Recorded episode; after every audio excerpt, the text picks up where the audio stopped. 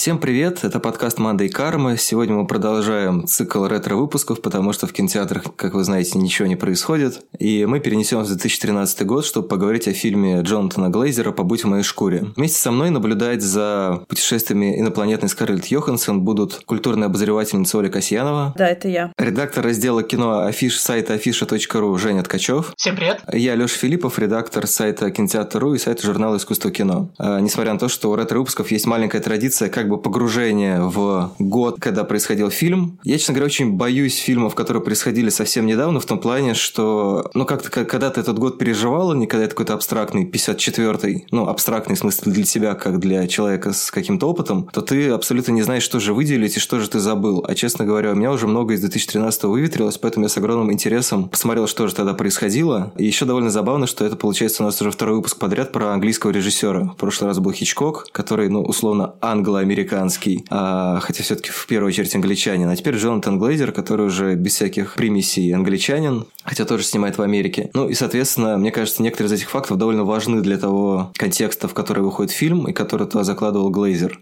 В частности, в 2013 году происходил митинг за независимость Шотландии, об этом упоминается и в самом фильме. Ну и, соответственно, второй референдум на эту тему происходит в 2014 году. И вообще, мне кажется, 2013 год, если его так э, бегло обозреть по Википедии, выглядит как год, когда в мире что-то менялось, потому что во многих странах произошли выборы, сменился Папа Римский, и, собственно, этот пост занял э, Папа Франциск, первый э, Папа Римский из Нового Света, из Аргентины. Собственно, Россия этот год печально известен по закону Димы Яковлева, который запрещает ну, иностранным гражданам усыновлять детей из России, и так называемому антипиратскому закону, деятельность которого мы не можем осмыслить до сих пор. Соответственно, в Америке это взрыв во время бостонского марафона, и это странным образом рифмуется с тем, что на месте башен-близнецов, там, где произошел теракт 11 сентября, построили так называемую башню свободы. Про фильмы, честно, 2013 год, так как это год, когда я уже э, что-то писал про кино и ощутил на своей шкуре, насколько трудно выделить какие-то фильмы по какой-то важности, я поэтому взял, э, ну, сделал дешевый трюк и выбрал самые кассовые фильмы. Это «Холодное сердце», «Железный человек 3», э, «Гадкий я 2» и «Хоббит 3». А в России это «Сталинград». Вот в таких условиях э, выходил незаметный, мне кажется, во многом шедевр Джонатана Глейзера, о котором будем сегодня говорить. Итак, я полагаю, что все-таки, наверное, не все его видели. Наверное, в двух словах нужно описать, о чем это кино. Если честно, я бы хотел тут схитрить,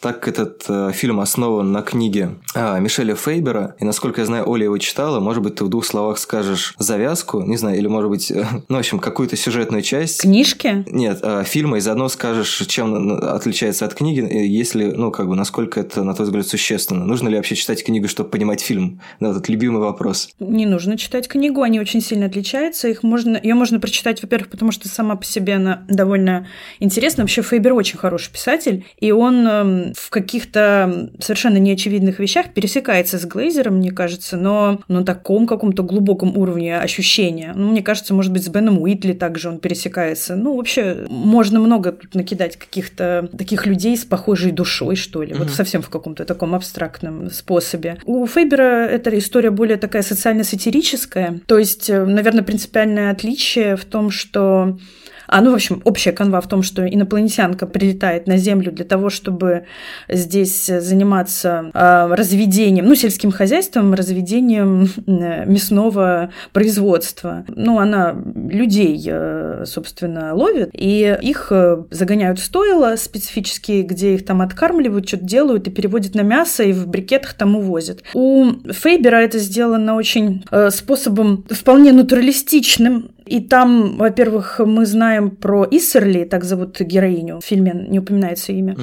что она как бы тоже зверь, у нее есть шерсть, вот, ну, нам понятна эта концепция, вот, у нее там есть какие-то формы, и ей необходимо себя уродовать, чтобы быть похожей на людей. Тогда она может сойти на человека, нужно сбривать шерсть. Она такой пушной зверек, который охотится на людей. Такая обратная ситуация. У нас мы на пушного зверя охотимся, а вот здесь такая ситуация перевертыш. Вот. Ну и поскольку она привыкла привыкает к этой, к новому своему виду, у нее возникают какие-то сложные чувства, как у фермера, может быть, какого-нибудь чувствительного возникает чувство к свинкам. Героиня Скарлетт Йоханссон немножко другая арка. А, во-первых, потому что она никакой не зверь, она вообще непонятно что. Угу. Она нечто другое, чрезвычайно абстрактное, которое просто засунуто в конструированное человеческое тело, в кожу, в первую очередь в человеческую кожу. Вот фильм называется Under the Skin. Это, мне кажется, принципиально другая какая-то история, чем «Побудь в моих шкуре». Угу. И там немножко, ну, там другой способ э, разведения. Она э, скорее как такой рыбак э, заманивает яркой сексуальной приманкой своей формы всяких одиноких странников и заводит их в некое антипространство, где они проваливаются в какое-то нефтяное ничто, и там из них высасывают, ну, их внутренняя сущность мясная преодолевает границы кожи тоже и превращается в такой мясной поток, который отправляется куда-то далеко, на другую планету. Ну, такая завязка.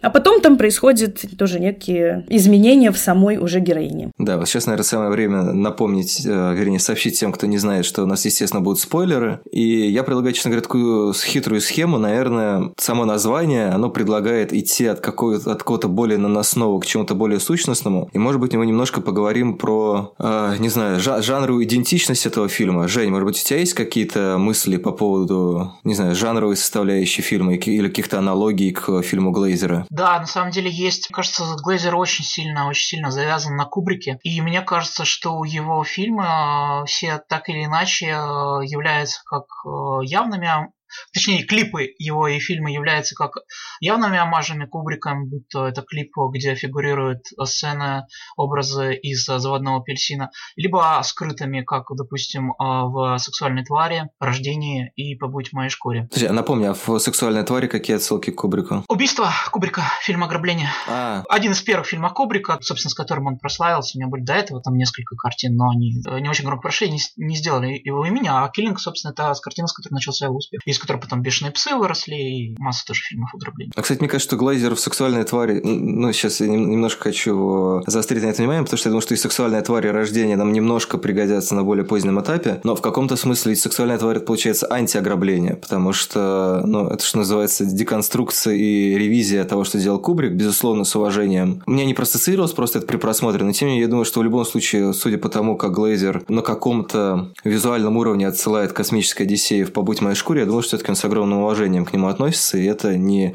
просто разрушение того, что сделал великий старик, а какая-то, не знаю, сопричастность к тем жанрам и идеям, с которыми он работал. А там есть, э, Лёш, мне кажется, это не проассоциировалось, потому что там, как указал Женя, есть промежуточная инстанция. Когда появилась э, сексуальная тварь, его больше как раз с Тарантино проассоциировали. И вот, собственно, с теми же, с теми же бешеными псами. Я просто сильно позже смотрел, поэтому, может быть, у меня еще наложилось то, что было, ну, не то, что после бешеных псов, а то, что было спустя сексуальную тварь, там сколько-то, 10 лет, даже почти 20. Я тебе посмотрел 3 года назад mm-hmm. его впервые. Нет, вру, неважно. Но, в общем, когда я его впервые посмотрел, он меня, не помню уже с чем ассоциировался, даже, наверное, больше со, со Скорсезе, как не смешно, из-за Бена Кингсли и «Остров, «Остров проклятых», который был примерно вот рядом с моим просмотром. Видимо, просто мне это выпало, а при втором просмотре для меня история с ограблением была уже не то чтобы очень важна, меня интересовали какие-то другие вещи, и он у меня ассоциировался с Донни Дарка, потому что и там, и там есть кролик, а Ричард Келли – это еще один режиссер, которого тоже ну, постоянно сравнивают с Кубриком, который делает много омажей Кубрику. И, кстати, у него сегодня день рождения, мы пишемся 28 марта, а у Джонатана Глейзера 26 марта было 55-летие, мы немножко его пропустили. Это, соответственно, вот позавчера mm-hmm. было. То есть они очень красиво так соседствуют в каком-то временном промежутке. Кто соседствует с кем? Кейли с Глейзером. Да. А, понятно. У обоих mm-hmm. такая же скудная фильмография, обоих по три фильма, кстати. Mm-hmm. Кстати, еще один момент просто скажу, пока не забуду. Мне кажется, что Глейзер еще так же, как и Кубрик, очень сильно увлечен всякими фрейдистскими идеями. И, честно говоря, мне кажется, что «Сексуальная тварь» очень фрейдистское кино. Собственно, ну, можно потом по этому поводу поговорить. Но у меня там просто есть одна теория с ней связана, я хотел бы ее тоже просто поделиться. Просто когда я говорил про жанровую составляющую, понятно, что, ну, условно, побыть в моей шкуре можно зачем-то отнести к какой-нибудь фантастике, может быть, даже к научной фантастике. Или есть такое понятие, как странная научная фантастика, это типа аннигиляция и одноименного романа, по которому, по которой она снята. Это меня как раз, наверное, даже побыть в моей шкуре более больше рифмуется именно с аннигиляцией, чем с фильмами Кубрика. Хотя понятно, что Гарленд тоже немножко такой, не знаю, как пошлый, ну, как бы он тоже как будто бы немножко вот в том же русле, что и Кубрик продолжается, но это все-таки немножко какой-то другой подход. Не знаю, если, если у вас э, ощущение, что вообще mm-hmm. продуктивно э, выстраивать эту какую-то линию с Кубриком, или какая-то самобытность э, Глейзера для вас э, ярко выражена. То есть, потому что я пока не могу сформулировать, в чем именно самобытность. Знаете, я, я когда вижу, я понимаю, что это Глейзер, а вот как это отделить, условно говоря, от того вот какого-то ощущения, которое у тебя визуально и внутренне рождает фильм угу. Кубрика, не могу. Ну, Лёш, ты знаешь, мне кажется, вообще вот эта интонация замешательства в отношении Глейзера – это очень правильная, логичная интонация. Вот я могу ее разделить и думаю, что это может быть вообще какое-то главное качество Глейзера. Удивительное замешательство он, он немножко тоньше, чем многие, скажем так.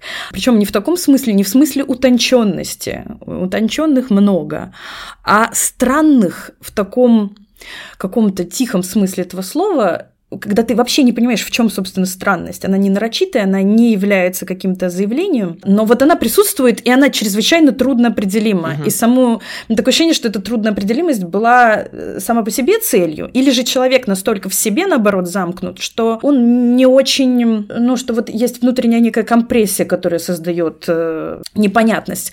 По поводу Кубрика, я не знаю, почему тут жанры вообще. Кубрик – это его э, явно некий духовный отец. Угу Кубрик — это сам по себе жанр, видимо, в этом смысле имеется в виду, вот, визуальный жанр такой, и у него же на самом деле прямых наследников очень мало, у него огромное количество подражателей в том смысле, что его тело, как тело Христа, разделили на кучу облаток, и все его приняли, и все содержат в себе немножко Кубрика, то есть он стал принадлежать миру в своей визуальной философии, а прямых детей у него как будто бы нет, и я когда смотрела по «Будь моей шкуре», вот когда он выходил, я помню, что вот одно из первых впечатлений у меня было именно в том, что вот он, он его сын, единственный. В него есть не прямые, не, дело не в прямых заимствованиях, а в каком-то в очень глубоком ощущении отношения к вот к этой поэтике визуального беспокойства. Дело не только в том, что там зрачок очень похоже собирается на, визу... на парад планет в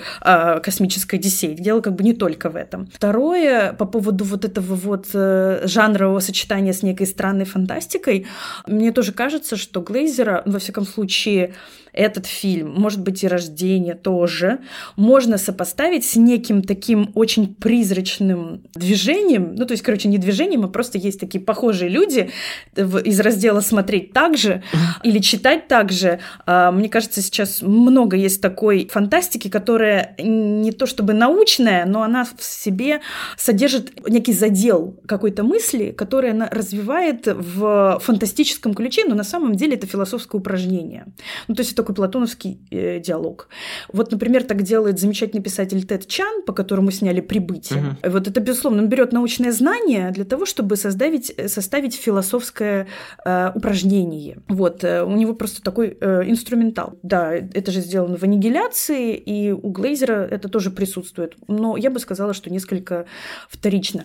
Присутствует, кстати, отчасти потому, что вот Фейбера я бы тоже к этим ребятам а, отнесла. У Фейбера есть вообще абсолютно не фантастические рассказы, которые ты все равно воспринимаешь как фантастические. В них нет ничего фантастического, но у них есть только какое-то что-то, что можно было бы назвать магическим реализмом, но это было бы неправильно. В общем, что-то такое в нем есть, что ты его вместе с Тедом Чаном на одну полку тоже поставишь. Угу. Не только в книге про Under the Skin. Ну, кстати, если говорить про жанры, то э, я не знаю, можно ли подписать Фейбера и Чана под этот жанр, но Вандермеер, э, который написал «Аннигиляцию», которую Гарланд экранизировал, он как раз э, работает в направлении, которое называется «Новый вирт», странная проза. Имеет да, такое да. отношение только к литературе, а я не уверен, что это распространяется на кинематограф, этот термин. Но вот литературные критики, они вот э, вовсю используют это, угу. этот термин жанровый. Ну да, да, это справедливо. Я поэтому и упомянул как в связи с «Аннигиляцией», это, по-моему, не просто «Новый вирт», а именно вот преимущественно к научной фантастике, но я могу ошибаться.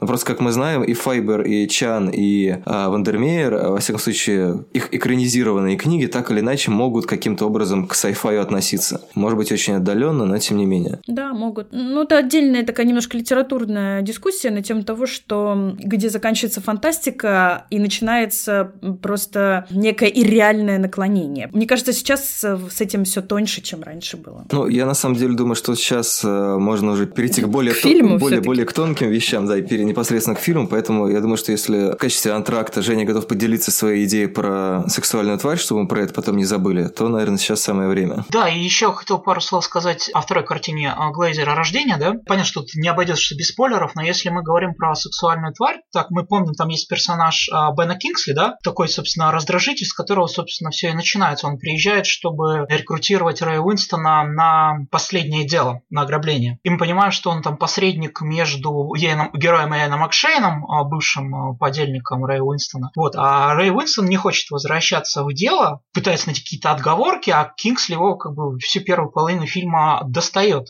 Вот. И я долго не мог понять, собственно, мне казалось, что этот персонаж такой немного метафизический. Вот. И потом у меня как-то в конце сложилось впечатление, а, что, собственно, между героями Уинстона и Макшейна была какая-то связь очень сильная. Посредником этой связи, собственно, является герой Бена Кингсли, да? И когда, спойлер, герой Кингсли убивают, таким образом разрывается связь между Уинстоном и Макшейном. И эта связь такая, она просто очень много раз педалируется. Возможно, там есть какая-то гомоэротическая связь, я не знаю. Вот. Но мне кажется, что вот эта вся именно такая фрейдистская риторика, она сильно выпирает сексуальной твари, равно как и в рождении, да, потому что там сложные взаимоотношения взрослой женщины и маленького ребенка, который называет себя реинкарнацией ее умершего мужа. Уже заканчивая, наверное, эту параллель с Кубриком, почему я, собственно, собственно, начал сравнивать. Я просто так получилось, что я сексуальную тварь и рождение посмотрел совсем недавно в этом году. И меня очень интересно, какие параллели с Кубриком прошли. То есть, если а, сексуальную тварь можно сравнивать с убийством, то мне почему-то рождение очень сильно срифмовалось с Барри Линдоном. И там просто есть одна сцена, которая, мне кажется, просто явным омажем Барри Линдону. Как мы помним, а, собственно, у героини Николь Кидман есть ухажер, который играет Джон Хьюстон, да? Угу. Вот, и который очень остро реагирует на этого мальчика, потому что мальчик выступает таким триггером, который, собственно, разрушает их отношения. И просто есть момент, когда, как и Барри Линдон у Кубрика, герой Джона Хьюстона начинает бороться с этим маленьким а, сорванцом а, за внимание, собственно, своей пассии, Николь Кидман. И в кульминационный момент он, собственно, начинает возить ребенка по полу, так же, как было у Кубрика в Линдоне и во время симфонического концерта. И там такое ощущение, что это просто переснятая сцена из Барри Линдона. То есть можно, если как-то выстраивать оптику, мне кажется, что ну, на уровне хай-концепта, что рождение – это Барри Линдон, переснятый с точки зрения жены Барри Линдона. Не знаю, я, честно говоря, через Николь Кидман больше ассоциируется с широко закрытыми глазами. И тоже вопрос, э, ну, условно говоря, брака и любви. Безусловно, да. Ну и да, и, конечно, там сильны, сильное влияние влияние широко закрытыми глазами, безусловно. Нет, я просто говорю о том, что действительно в Глейзере очень сильно влияние Кубрика, и в связи с этим, мне, кстати, э, к вам возник вопрос, как вам кажется, то есть, ну, Кубрик был таким явным модернистом, да, а к кому мы отнесем все-таки Глейзера? Он модернист или постмодернист, на ваш взгляд? Я думаю, модернист. А, я могу частично проаргументировать это угу. статьей Маши Кувшиновой в общем, когда выходил только Under the Skin, Маша Кувшинова написала очень хороший текст. В общем, мне тогда казалось, потому что я после этого как раз посмотрела остальные фильмы Глейзера. И вообще как-то в целом у меня немножко крыша по нему поехала. Это, вот. кстати, это его свойство, мне кажется, потому что я тоже да, прям... Да, Я вообще поняла, я когда сейчас пересмотрела, поняла, как я психически окрепла с 20-летия, да, вот, потому что тогда меня что-то унесло очень жестко, я не могла написать текст, у меня это был единственный текст, который меня не приняли, потому что я там ушла в такие дебри, что мне сказали, типа, нет, давай ты как-то это причешешь, а то у тебя, по-моему, делирий. Вот. Э, да, ну, в общем, там была такая очень спокойная завязка у текста Машиного. Ну, в общем, про исторический контекст Глейзера. И там вопрос был такой, почему рождение свистали в 2004 году, а Under Скин сейчас, в общем-то, людям очень заходит. Очевидный ответ, потому что чувак немножко раньше выступил э, с некой новой интонацией, с определенным противопоставлением э, вот этому быстрому монтажу 90-х, концепции cool Британия, ну, для того времени новый поворот и интонационный, и монтажный. Э, он все это замедлил, ну, как бы предвосхитил тренд на медленное кино, ну, или не, ладно, медленное кино это уже сейчас термин, хорошо, на замедление времени.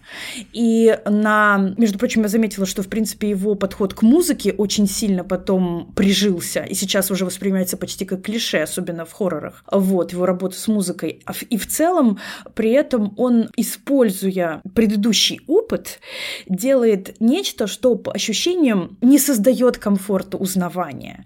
Мне кажется, что главное эм, отличие постмодерниста в том, что он работает на комфорте, на комфорте узнавания. Мне кажется, с Глейзером это происходит не так, и поэтому он человек трудной судьбы. Да, да. То есть с рождением прям у него совсем там плохо все получилось. А потом э, э, э, постепенно, постепенно как-то люди, в общем-то, к 13-12 году уже сонастроились с ним, мне кажется. Потому что если в 13... Ну, то есть я рождение тоже смотрела в 13-м. И оно мне показалось чрезвычайно современным. Но я могу представить, что в четвертом это было странновато. В общем, как человек вот так вот опережающий время именно в плане э, языка, да, не в, не в том смысле, что он что-то прям изобретает, а в том смысле, что он раньше других чувствует и думает не о зрителе, а о своих ощущениях и предчувствиях. Угу. Мне кажется, в этом смысле он, конечно, модернист. И э, еще, надо сказать, вот ты, Лёш, начал, да, с, с твоей э, вот этой традиционной затравки про то, что это был за год. Тринадцатый год для меня был годом предчувствий. И в этом смысле «Побудь в моей шкуре», в шкуре это прям главный фильм 13 года для меня. Вот. Там еще были кое-какие штуки, но, по-моему, этот самый. И потому что вот накануне 14 вообще какого-то такого... Дело не в исторических событиях, которые происходили в 14 году, а в принципе в некотором сломе интонации. Uh-huh. У меня как-то, собственно, нулевые по-настоящему начались вот в 13-14. Вот. И вот в этом смысле драма вокруг чужого, которую разворачивает Глейзер, и вот это ощущение жути, которое он там дает, а, мне кажется, очень про предчувствие. Вот, э, про такой какой-то переворот, пере... ну вот про то, как ты снимаешь лицо, да, и смотришь на него глазами чужими. Очень интересная сцена, где она снимает с себя кожу, да, в финале, uh-huh. и, и смотрит на нее, а кожа продолжает плакать и как будто бы жить. И это, например, сейчас при пересмотре для меня объяснило ситуацию в начале фильма, где предыдущую, видимо, дамочку достают из э, кювета, и ее раздевает новорожденная Ис, Иссерли, а мы видим, что дамочка жива, она продолжает плакать. То есть вот это вот ощущение непонятности, где заканчивается живое, где начинается идентичность отдельная, это вообще, по-моему, главные вопросы десятых, и он задал их немножко раньше, чем все остальные. Поэтому он произвел тяжелое впечатление, поэтому срывало башню. Он вообще, конечно, очень сильно работает на визуальное беспокойство, вот, и в этом тоже прямой наследник Кубрика, вот, и, по-моему, очень успешно это делает. И еще важная история про то, что вот вспомнили, круто, что вспомнили широко закрытыми глазами. Прикольно, как Глейзер вообще использует тему секса очень четко, у него прям такие четкие границы этой темы, она для него значит нечто очень конкретное. То есть э, секс обычно используется как разговор о власти, или uh-huh. разговор о близости, или разговор об удовольствии, освобождении. Вот у Глейзера совсем не так, потому что у него вот, э, вот Маша тоже писала, по-моему, очень правильно, что у него это про выход человека за пределы человеческого, это превращение в сгусток материи, вот, и это классный укол такой, прокол ну, выхода из э, темы субъективности субъективности, в, в тему антисубъективности. И, ну, в общем, мне кажется, он очень короткую дорожку выбрал, и она прям дико эффективная, поэтому ты испытываешь сильные чувства. Я, кстати, тоже читал э, эту статью Кувшина, я вспомнил, только она вошла в ее книжку «Кино как визуальный код». Вот. Наверное, Там, кстати, да. еще, еще у него было очень интересное сравнение с Кеном Лоучем, что, на первый взгляд, не очевидно, но тем не менее имеющее под собой основу, потому что Глейзер, как и Лоуч, там используют непрофессиональных актеров э, да. с, с убойным шотландским акцентом, один из которых страдающий тяжелым генетическим заболеванием Адам Пирсон. И, кстати, да, очень удивительный, а, если мы говорим про визуал, очень интересный прием, что у а, Глейзера, при всем то, что как бы там есть спецэффекты и фантастика, да, при этом а, есть еще какой-то невероятный гиперреализм за счет того, что там некоторые mm-hmm. сцены, документальные съемки, с, а, да. они подснимали с людей, практически. Они, да, да, да, они просто про это не знали. И вот это вот всегда очень интересный эффект, кстати, который есть у, и у Питера Джексона в «Властелине колец», потому что, как известно, в отличие от «Хоббита», «Властелин колец», они все, что могли сделать, они сделали руками, да, там все эти декорации. Да. И вот этот эффект гиперреализма, фантастического или фэнтезийного, фэнтезийного, он всегда очень завораживающе выглядит, потому что такое реально такое ощущение, что ты оказался в другой реальности. Точнее, какая-то другая фантастическая реальность проникла в какую-то обыденную реальность. И вот поэтому, мне mm-hmm. кажется, в том числе визуально и «Властелин колец» не устаревает, в отличие от «Хоббита», медленнее устаревает, потому что как бы там все руками сделано. И а, такое сильное, в том числе визуально, производит впечатление «Побудь в моей шкуре», потому что это какое-то вторжение реальности в реальный мир, а, и это на контрастах да, да. очень круто работает. Вторжение вообще, мне кажется, такое ключевое слово здесь. И э, очень круто, что ты упомянул про шотландский акцент, потому что э, вот сейчас я пересматривала без э, субтитров. И, естественно, то есть как бы Скарлетт я понимаю очень хорошо. А вот то, что говорят эти ребята, угу. я понимаю реально слово через пять. Это офигенно крутое подспорье для этого фильма. Именно плохо понимать, э, что там говорится. Э, потому что тогда ты окончательно переносишься, во-первых, на точку зрения Скарлетт, которая, значит, едет э, в, в таком сафари-джипе по саванне. Вокруг зебры, жирафы, антилопы. Она с ними оставляет, останавливается и начинает как бы вот с антилопой разговаривать. Она ему по антилопе отвечает. Это абсолютно ситуация, узко говоря, охоты, да, а широко, если и по сущности, по существу, ситуация совсем чужого, остраненного взгляда именно на нас. То есть, конечно, главный герой и, в общем, главный субъект фильма — это мы, а не она. Про нее мы ничего не знаем. Но здесь есть забавная, интересная штука.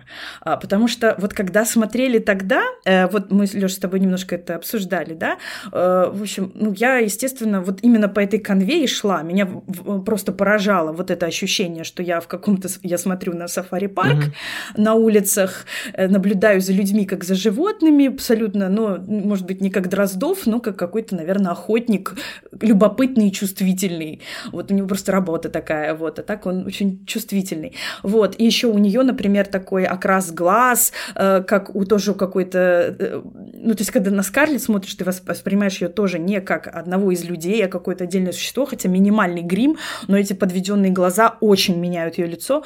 В общем, было понятно, что, в общем, она чужая, а, а самый интерес здесь в том, что с ее перспективы стать самому на ее точку перспективы, посмотреть на людей.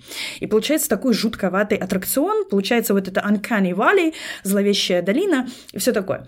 Но прошли годы, и теперь, когда я посмотрела этот фильм, у меня э, странное сочувствие скорее к ней.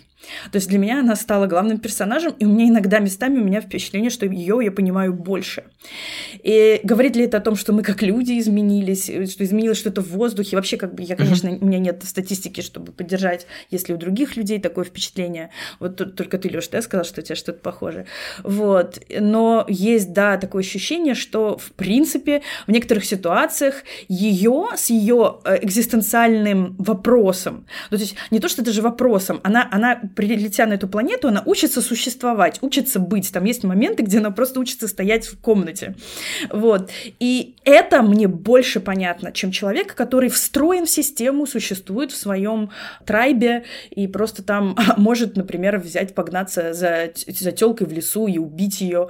Э, его я, по-моему, понимаю меньше, как будто. Это даже странно. Ну, все мы знаем, что такие вещи происходят, но именно в контексте фильма я как будто бы его понимаю меньше, чем ее. Потому что это абсолютно какой-то еще странный, э, ну, странные шажки происходят, потому что он сначала ей, значит, говорит, по-моему, типа... Э, будьте осторожны. Да, будьте осторожны, да. там, типа, дождь начинается, потом он, значит, выслеживает, куда она пошла, в какой домик. Потом, mm-hmm. ну, я причем с первое время думал, что он либо какой-нибудь лесник, либо, может быть, врач. А на самом деле вообще дальнобойщик, который, видимо, пописать пошел, а потом случайно да. ее встретил, начал преследовать. То есть это, ну, с одной стороны, дальнобойщик, это получается тоже человек, который все время сидит в машине, как и она, но все равно, mm-hmm. как бы его, ну, не совсем совсем э, мотивация как бы совпадает с... Э, ну, если мы можем рассматривать Скарлетт как охотницу, мы, по-моему, до конца, в общем-то, не знаем, да. что она и для чего делает то тут сложнее как-то. И поэтому это странная рифма такая к, к ее деятельности. Ну, она такая немножко наемный работник, по-моему. Это даже не читая книжки, ощущается немножко, что вот у нее есть начальство, вот это дядька на мотоцикле.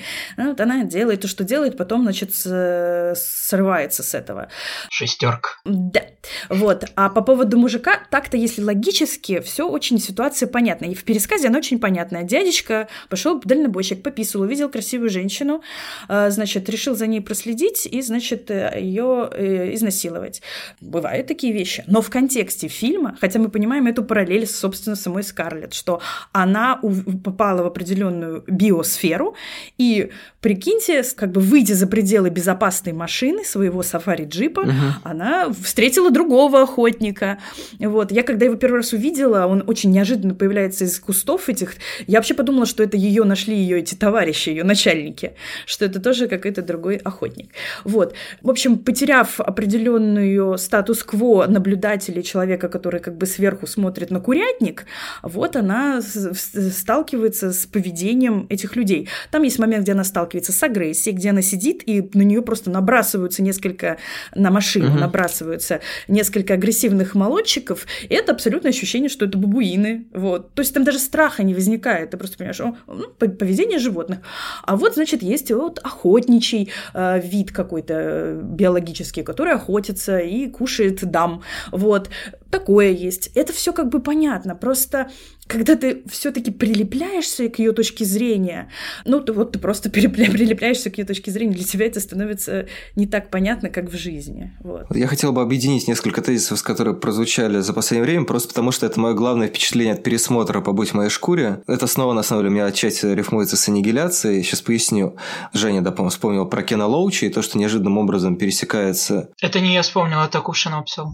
Нет, ну в смысле ты вспомнил, что Кувшинов писал. Ну, ну неважно. Короче, просто прозвучало имя Кена Лоучи и то, что в «Побудь в моей шкуре» действительно есть некоторые сцены, которые похожи на кино такое, ну, британское социальное кино разозленных э, и социально заряженных людей. С другой стороны, есть смена интонации, про которую говорила Оля, и, ну, в частности, ну, эта смена интонации связана с поиском идентичности. И очень много вещей, очень много ловушек, ну, не то что ловушек, а как будто бы Глейзер у меня сложилось впечатление, что играет со мной в поддавки, потому что очень много вещей, в которые легко угодить. Потому что, с одной стороны, мы, конечно, можем рассматривать эту историю как некоторое самоосознание себя, там, допустим, как женщина Скарлетт Йоханссон, и там, в частности, она... она ну, не знаю. Ну, она, не знаю, она смотрит на себя в зеркало, она сталкивается там со всякими ситуациями. Это же, это же универсальное высказывание. Сейчас я объясню, почему это ловушка. Потом там, ну, там есть, не знаю, элемент тех же властных отношений, потому что очевидно, что есть вот ее начальник, который за ней следит. Есть вот эти люди, которые с ней садятся в машину не просто потому, что хотят поехать, а потому что, ну, понятно, что они хотят с ней переспать. И поэтому вот эти а, наивные шотландские парни, которые болеют за клуб Сельтик, скорее всего, судя по цветам, они как бы думают, да, что да. они едут а, куда надо. Там вот типа сейчас вот я за пивком в магазин, а потом к тебе и все как бы. А, с другой стороны, есть а, независимость Шотландии, да, которая упоминается по радио без конца. И ну, то, что я вспоминал в начале, это как раз был такой вроде как бы новостной заголовок, но тоже вроде как это, наверное, не то, про что, условно говоря, это кино. И у меня, честно говоря, сложилось впечатление, что он, с одной стороны, нам предлагает, вот как описывала Оля, может быть, встать на точку зрения Йоханссона и посмотреть на людей как будто бы немножко отстраненно. Но и за счет того, что мы не понимаем немножко шотландскую речь, потому что даже если, ну, там, не знаю, читаем субтитры, все равно она такая очень, как бы, ощущение, что где тут в этой кашице речи, там что-то еще такое закопано, чего мы не понимаем. То есть мы получаем какой-то, а, ну, не буквальный перевод, или что-то там теряется, или мы что... То есть у меня ощущение, что вообще этот фильм, с чего он начинается, да, как собирается зрачок, вот эта вся космическая одиссейская интонация, а мне как раз при новом просмотре понравилось то, что этот фильм, он как будто бы тебя очищает от э, всех, всех вот этих вещей. То есть вот этот, э, как сказала Оля, выход через секс к чему-то... Внеличностному. Внеличностному, да, и может быть даже внечеловеческому. Это как, как раз ну, на уровне ощущения сформировалось, потому что мы теряем контакт э, с человеком через речь, потому что мы его вроде как не совсем понимаем. Мы теряем через э, национальную категорию, да, какую-то. Ну, то есть мы, очевидно, не в той местности, к которой мы принадлежим. Более того, как только она выезжает за город, Шотландия превращается из Шотландии, как некоторые точки на земной карте, она превращается в, не знаю, в обрыв какой-то. То есть это как будто бы край земли. Да, да, природа очень сильная. Да, да, да. Потом у нас, с одной стороны, есть визуальный ряд, который показывает, ну, какое-то космическое пространство, да, вот это вот странная жижа черная, mm-hmm. в которую люди утопают и превращаются в оболочку, а потом они все равно, некоторые из них почему-то где-то стоят или плавают. Там вот этот момент мне не до конца был понятен, потому что был, по персонаж, который утонул, его кожа осталась на поверхности, а потом показали, как он плавает. То есть, либо он выскользнул как-то, либо, либо что, я не понял, он как бы забульзамировался в этом пространстве. Потом, соответственно, когда а, она смотрит на себя, ну, опять же, вся э, вот эта гендерная тема, которую здесь можно было бы как-то, может быть, узреть, и которая, может быть, все-таки каким-то отблеском есть, он как бы очищается от этого, потому что когда она снимает свою кожу, там что оказывается? Там оказывается некоторый черный болванчик. Я даже, честно говоря, смотрел на это не с точки зрения, что это инопланетянин или, не знаю, нечто, что вызывает эффект зловещей долины, а скорее как, что это как бы человек и есть. То есть, если вот стереть с него все, что связано с историей. Обусловленность, да, культурная ну, обусловленность. С, с, с какой-то, да, культурной частью, с какой-то попыткой идентифицировать себя, то это абсолютно, абсолютно черное тело, как говорится, физики. То есть вещь, которая поглощает абсолютно все смыслы и которая при этом да. собирается во что-то, как вот из, этого, из этой темноты рождается зрачок. Как, как мы обсуждали на прошлом подкасте про Хичкока, там был такой термин э, «собирание взгляда». Вот мне кажется, что как раз это кино показывает, как собирается наш взгляд. То есть как будто бы мы... Как он разбирается, как он скорее даже разбирается, раз, разбор как, как Калашникова. Разбираясь, собираясь, просто, ну, в смысле, когда вот она ездит, к ней-то налипают вот эти вещи, которые у нас есть автоматически при взгляде, а мы их, наоборот, э, лишаем, мы сбрасываем да, эту кожу да, и пытаемся разбираем. понять, как это выглядит. Угу. Ну, там, значит, смотри, по поводу этой зловещей долины, действительно, постфактум, может быть, мне вообще кажется, что каждый кадр, где там присутствует лицо Скарлетт, это уже э, зловещая долина, как она есть. И это удивительно, ты вообще попробуй взять, ну, там, человека, там, не куклу, не зомби, красивую женщину, известную красивую женщину, и сделать из нее почти человека, почти живое существо, но как бы нет, э, чтобы это работало визуально. И в тот момент, когда она подходит к зеркалу и долго себя всматривается, может быть, опять же, с точки зрения сюжета, место слабоватое. Но вот почему в ней вдруг заразилось, э, зародилось это сочувствие, ни, ни к чему к этому не ведет. Там до этого есть чудовищная сцена, э, где происходит какая-то человеческая трагедия, люди гибнут в воде, ребенок остается, они приходят за одеяльцем чувака, которого она убила, а ребенка оставляют там, ну, он их просто не их дело. Так э, натуралист или какой-нибудь охотник приходит в э, дикую среду, занимается только тем, чем он занимается, остальное его не касается. Как будто угу. бы нет этой трагедии. Для ну, них ну, ее действительно нет. в гнезде остался. Это вот как если ну, птицу птенец, убили. как бы, да. Их этот птенец совершенно не интересует. А потом, значит, вот как-то, значит, в ней просыпается что-то. Сама по себе, ну, так себе история. Но то, как она смотрит в это зеркало, и то, как мы ее видим, это настоящее развоплощение взгляда. Это, знаете, если долго повторять свое имя, ну, вообще любое слово, особенно свое имя, с определенного момента перестаешь его узнавать. Оно перестает быть именем, оно перестает быть словом, остаются какие-то абстрактные фонемы, которые ты не знаешь. Вот то, что произошло со Скарлетт Йоханссон в этом фильме. Сначала она там, да, из зрачка превращается в тело, тело одевается в одежду, потом наносит макияж, потом садится и разговаривает и так далее. Потом во второй части фильма происходит постепенное развоплощение. Там еще прикольная очень идея, то, что не быть человеком — это когда у тебя не работают отверстия, например. Она не может покушать, и она не может заняться сексом. Угу. Это очень интересно. Я как бы никогда не слышала такого определения. У человека это то, что рассказывает истории. Человек — это то, что, значит, типа, не животное. Вот, человек, типа, вот живое существо — это то, если ты, у тебя не работает отверстие, значит, ты не живое существо. Все, как бы. Глейзер ставит точку. Она из-за этого очень расстраивается там дальше. Ну, в общем, вся эта история сбора и разбора какого-то автомата Калашникова, короче, она действительно поразительно развоплощает и расслаивает все фильтры, которые у нас есть. Он как ЛСД работает вообще. То есть ты как бы у тебя все надстройки просто берут и уходят. Это очень круто. Фильм ЛСД, это прикольное определение. Ну да. Маленькая добивочка, сейчас я вспомнил про эту сцену на берегу, просто чтобы было понятно перечисление мое мое, а добавить про то, что, получается, она и от социальных ролей как бы нас отслаивает, потому что мы видим, с одной стороны, мать, мы видим ученого, который приехал куда-то в поисках непонятно чего, то есть это такая, ну, чисто человеческая концепция мечты, да. что если я поеду там, где меня нет, там будет зашибись. А потом еще там есть интересные две сцены, собственно, перед вот этой сценой с бабуинами, как ты ее назвала, когда э, эдинбургские подростки стучат в фургон. То ли до этого, то ли сразу после, она же идет в магазин, и она смотрит, как там женщины ходят по магазинам с мужьями,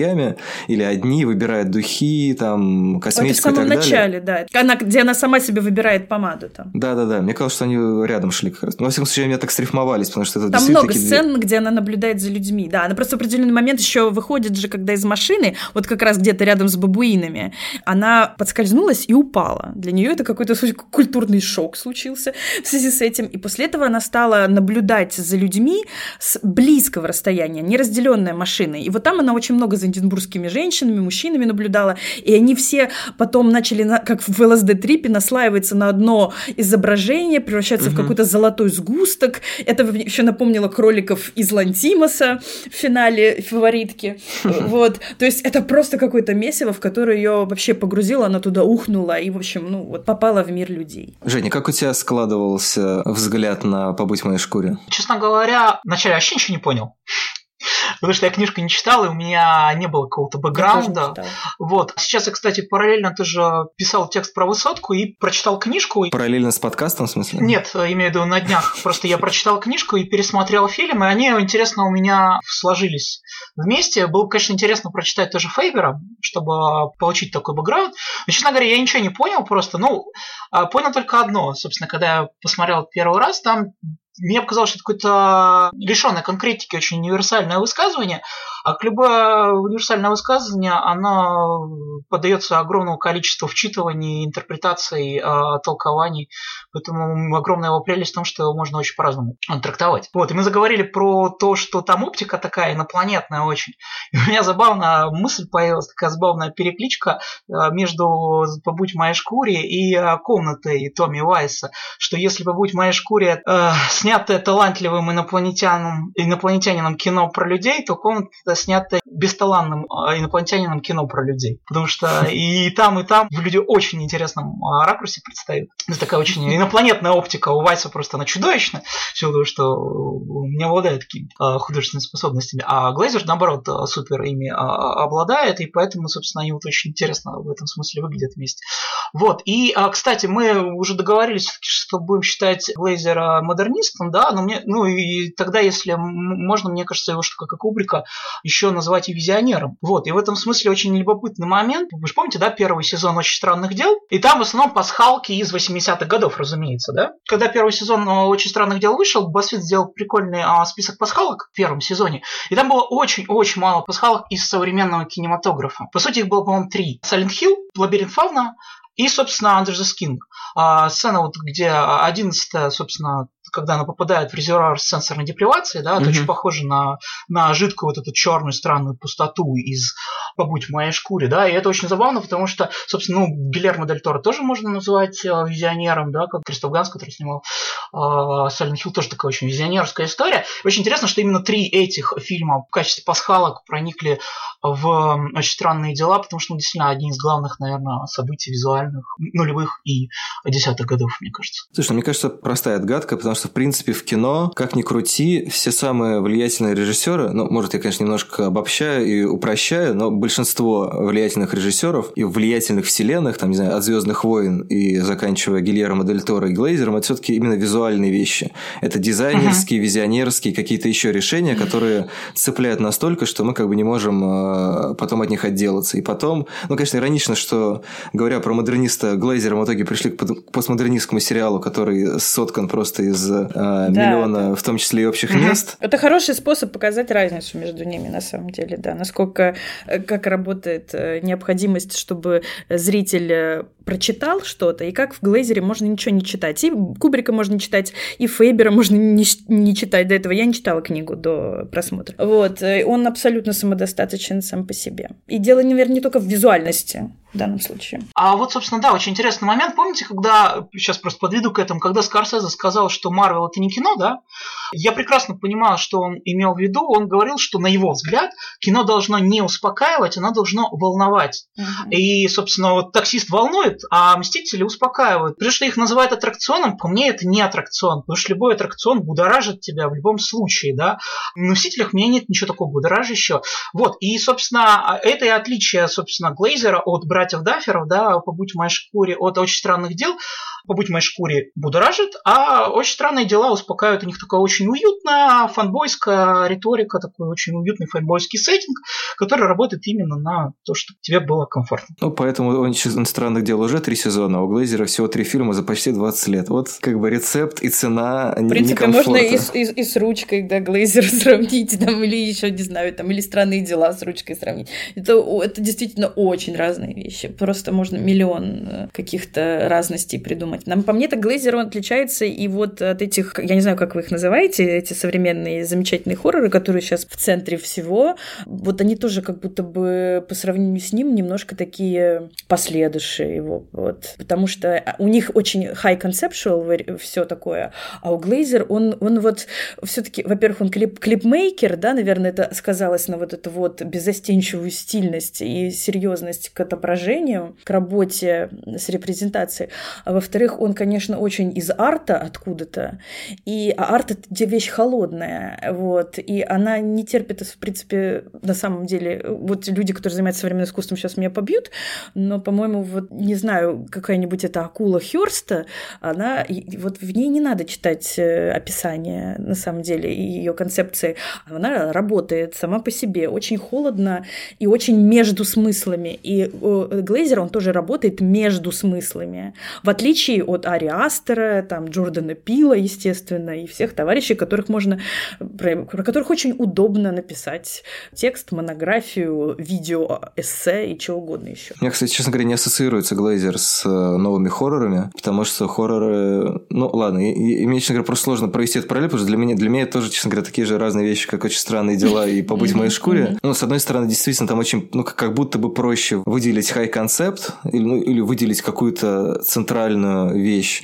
С другой стороны, там, они, мне кажется, ну, по-другому замешаны как-то на визуальном. Я, я не знаю, у меня нет, честно говоря, никакого вывода из этой линии, и, по идее, нам, наверное, уже нужно потихоньку закругляться, но я бы хотел из середины примерно подкаста уточнить одну твою мысль, когда ты сказала, что музыка, как с ней работает Глейзер, а, сейчас часто используется в хоррорах. Я просто не очень представляю, как это работает. В смысле, что, что работает? Музыка как работает? Его саундтрек на скрипичных, он, мне кажется, можно его сравнить с саундтреком из реинкарнации, например, там будет э, очень много интонационных повторов. Именно дело не в... Ну, поскольку это антигармоничная, антимелодийная вещь, да, то есть э, никаких повторов в смысле структуры ты не найдешь.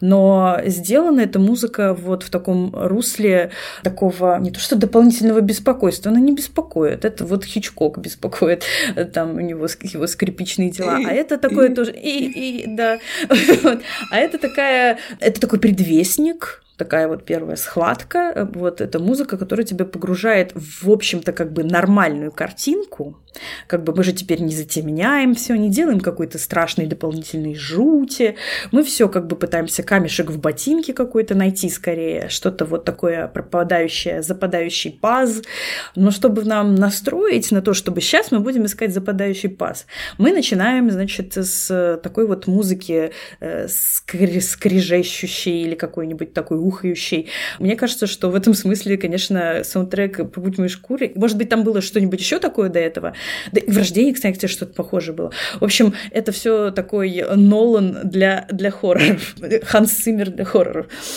Да, мне кажется, что так. И, но самое главное, что начал он это все буквально с первого кадра. Вот у тебя, Люша, есть любимая фраза, что для меня, если, значит, хорошесть кино решает некий визуальный укол, да, который, значит, тебе делают в зрачок, чпок, и ты попадаешь в другую реальность. «Побудь в моей шкуре» начинается буквально с этого. Там появляется угу. белая точка, резко появляется на черном экране белая точка, начинает разрастаться. Это действительно похоже на укол, прям мышечный, не в вену, а вот который мышечный такой чпок. Вот. При этом сказать, что ну вот какой-то супер-мега уникальный, особенный визуальный мир у Глейзера, я бы не сказала. Он не очень старается, он не старается быть другим. Он, он просто подсвечивает из, из того, что есть, что-то новое, иное, как-то по-другому.